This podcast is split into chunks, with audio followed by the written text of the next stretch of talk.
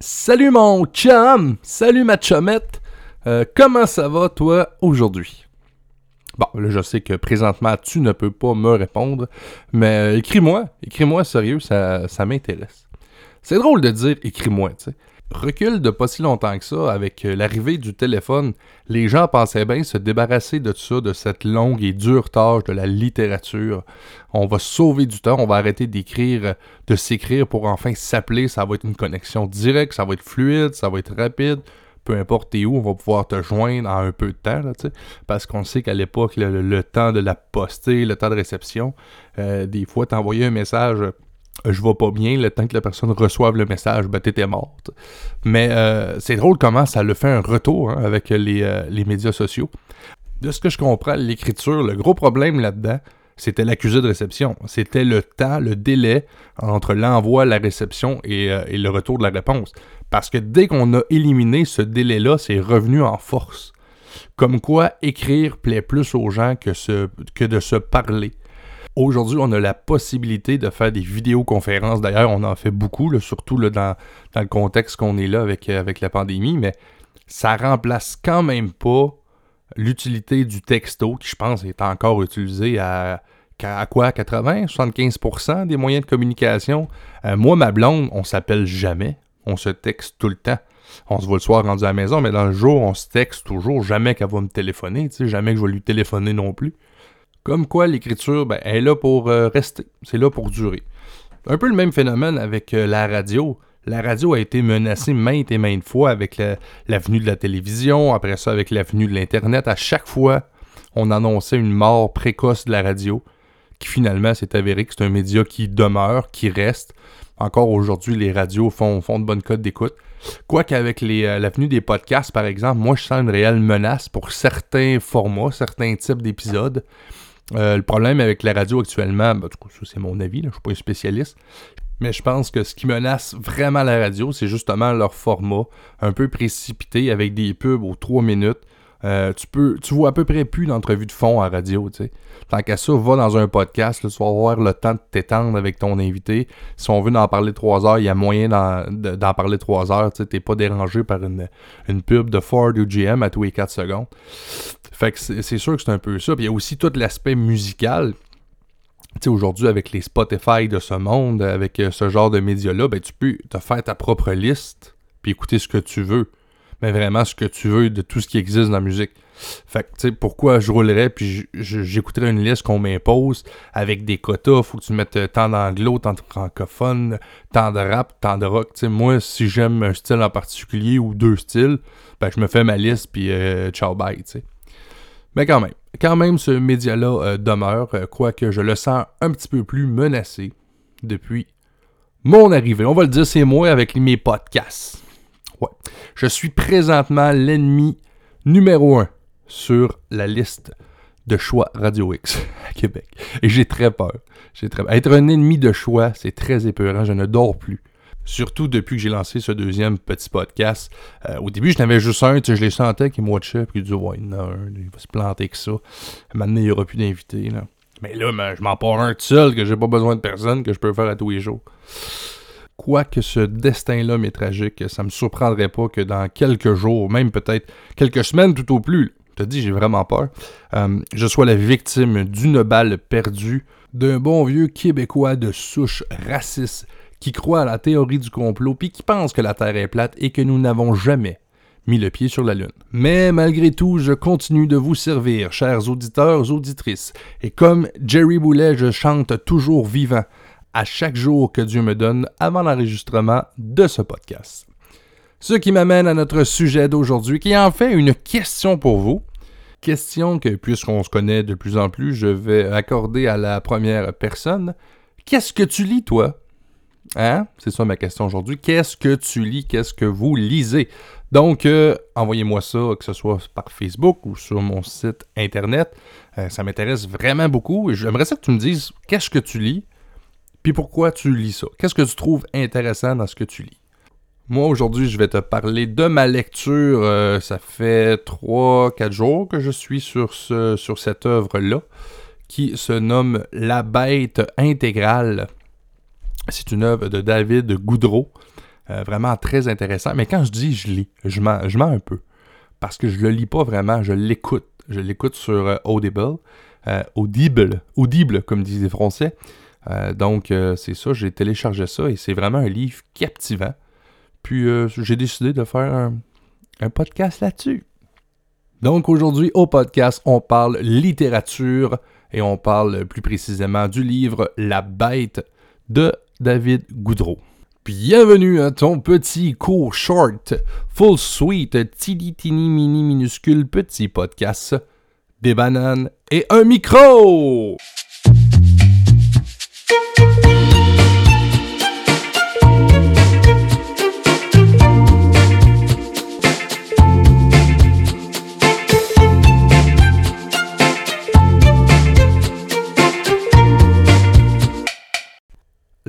Bête intégrale. Qu'est-ce que la bête intégrale? C'est en fait le recueil de ces trois ouvrages, euh, trois livres écrits par David Goudreau, excellent auteur d'ailleurs. Euh, le premier tome étant La bête à sa mère, le deuxième La bête et sa cage, et finalement le dernier tome Abattre la bête. Donc, si tu es un, un amateur de lecture, lecture, là, tu sais, lire un livre, pas l'écouter comme un large comme moi, euh, ben, tu peux t'y procurer un à la fois, tu fait que des fois, le coût, est moins haut. c'est le fun. Moi, j'aime ça, par exemple, posséder, euh, posséder un livre. Je suis pas tant un grand lecteur. Je lis quand même à l'occasion, là. Je suis pas nul en lecture, mais je suis beaucoup plus euh, un consommateur par l'audio. Moi, audible, audible je sais jamais s'il faut que je le prononce en anglais. On va y aller en français, hein? On est au Québec, ça. Donc, Audible, qui est une, application fantastique pour, euh, pour la lecture. Puis il y a beaucoup de livres québécois qui sont là-dessus. Euh, si tu veux pas payer Audible, je sais que Audio de Radio-Canada, il y a aussi beaucoup de livres audio. Mais je sais pas, euh, je sais pas si lui est là en tout cas. Mais tu, tu en, as, des excellents, par exemple. Tu moi, je te conseille, si tu veux... Ben, d'abord, si tu veux voir si tu es capable d'écouter un livre. Parce que je sais que ça, c'est pas donné à tout le monde. Tu sais, je vais te donner par exemple, moi, ma blonde, si je mets un livre audio en roulant, après une minute trois quarts, elle veut m'assassiner. Elle devient pareil comme euh, quelqu'un de Radio X. Elle devient. je deviens une cible. Non, je fais, je fais des blagues, mais sérieusement, ma blonde n'est pas capable d'écouter un livre.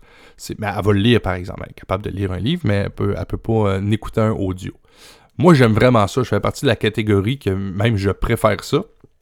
Que je dois être quelqu'un de sensiblement auditif. Euh, quoique, moi, dans ma tête, en fait, je, me fais vraiment les images.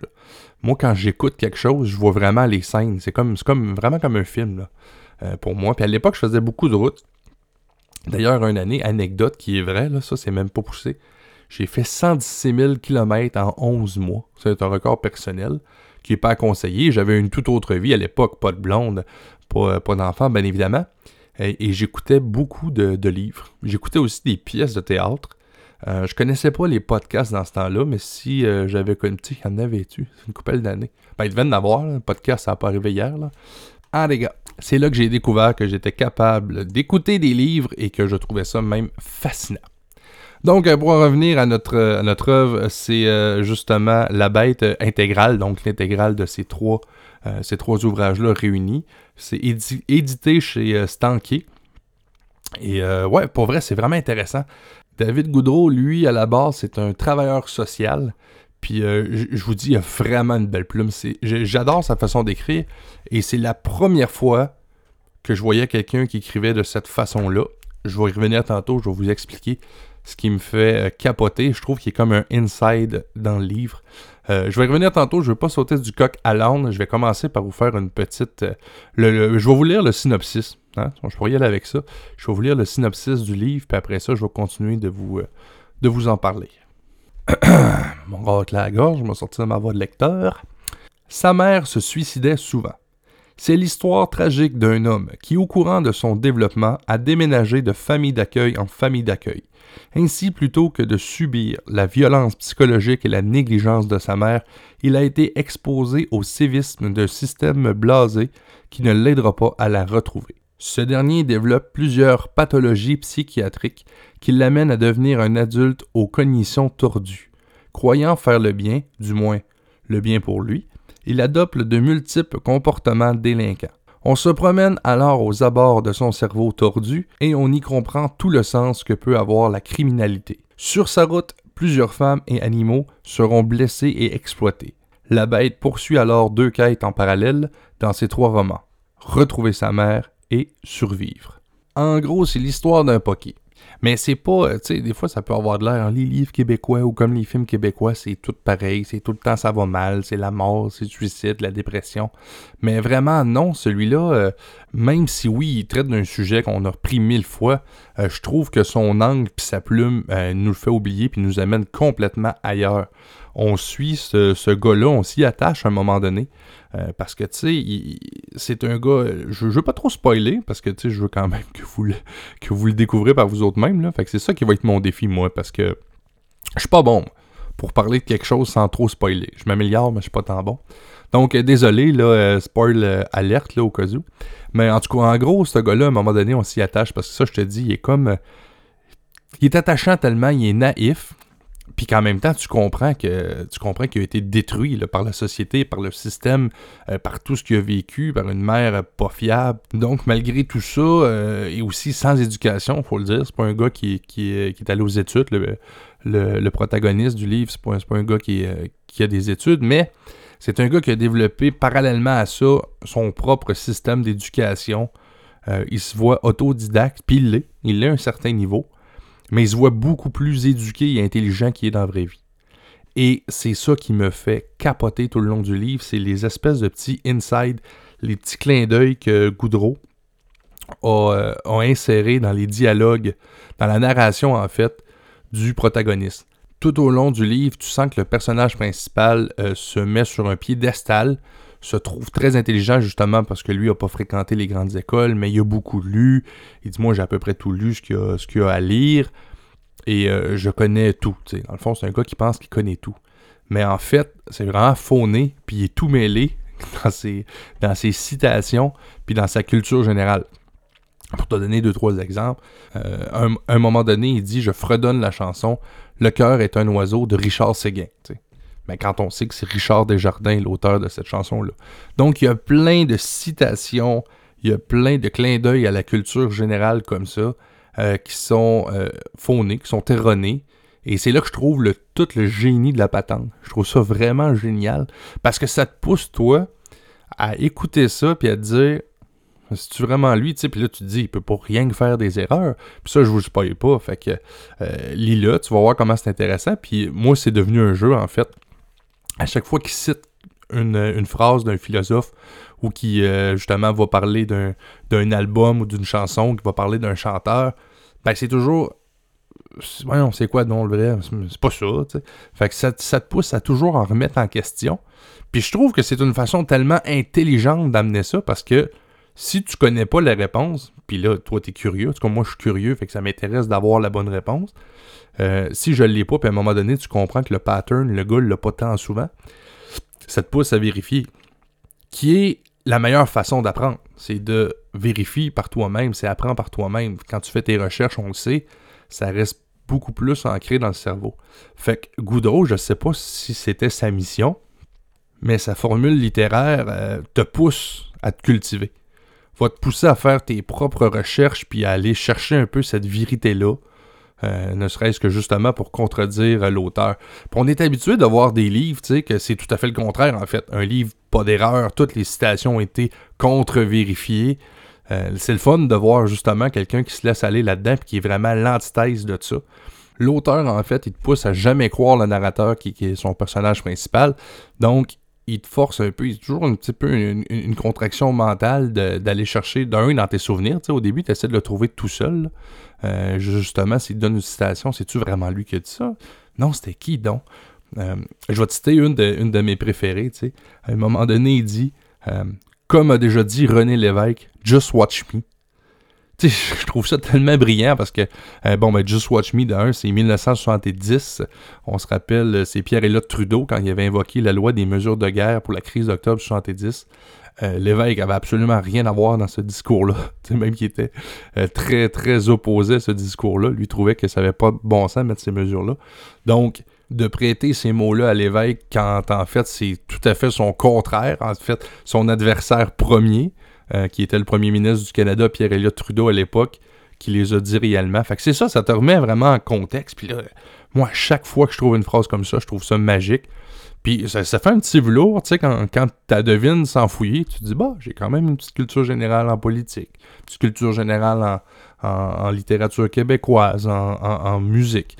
Donc, c'est le fun, tu sais. Fait que je trouve ça, c'est valorisant, ça te pousse à faire tes recherches, ça te pousse à t'éduquer toi-même, en fait. Puis c'est ça que je trouve innovant dans sa, dans sa façon de faire. Fait que chapeau, chapeau David Goudreau. Moi, c'est la première fois qu'un auteur m'offre ça pendant que je lis un livre. Fait que c'est vraiment.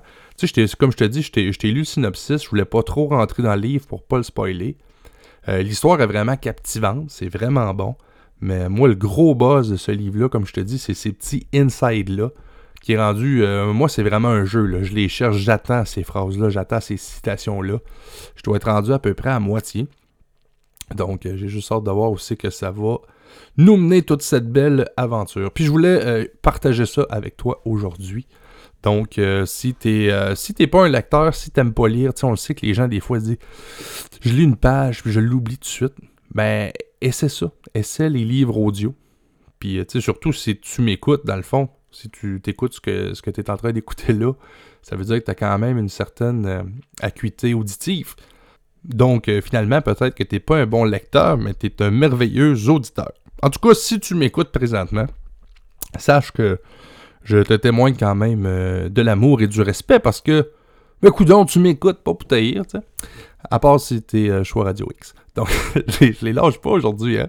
En plus, j'ai rien contre eux. Sérieusement, j'ai rien contre eux autres. Ils me font rire. Pour vrai, ils me font vraiment rire. Donc, c'est déjà tout pour moi aujourd'hui. Euh, je voulais te parler de littérature québécoise. Euh, je voulais te parler plus précisément de David Goudreau, un auteur que je viens de découvrir. Il a gagné plein de prix. En plus, j'ai pas temps parler de lui, là. Mais tu sais, je trouve pas que c'est tant pertinent de tout euh, m'étirer là-dessus. Mais il a gagné le prix Archambault du meilleur auteur livre, je sais pas quelle année. Tu sais, tu vois, c'est pour ça que j'en ai pas parlé, parce que je suis fuck all pour me rappeler de ce genre de... Je sais qu'il a gagné un prix, je sais que ça s'appelait, me semble, Archambault, mais je peux pas donner plus de détails. C'est pour ça que je fais pas, euh, je fais pas de plug de. De toute façon, c'est inintéressant. J'ai scrappé ma fin de podcast avec ça. Là, je suis fâché. Là, je suis vraiment fâché. Fait que m'en va finir là, puis me retourner dans ma vie, watcher les gars de Radio X.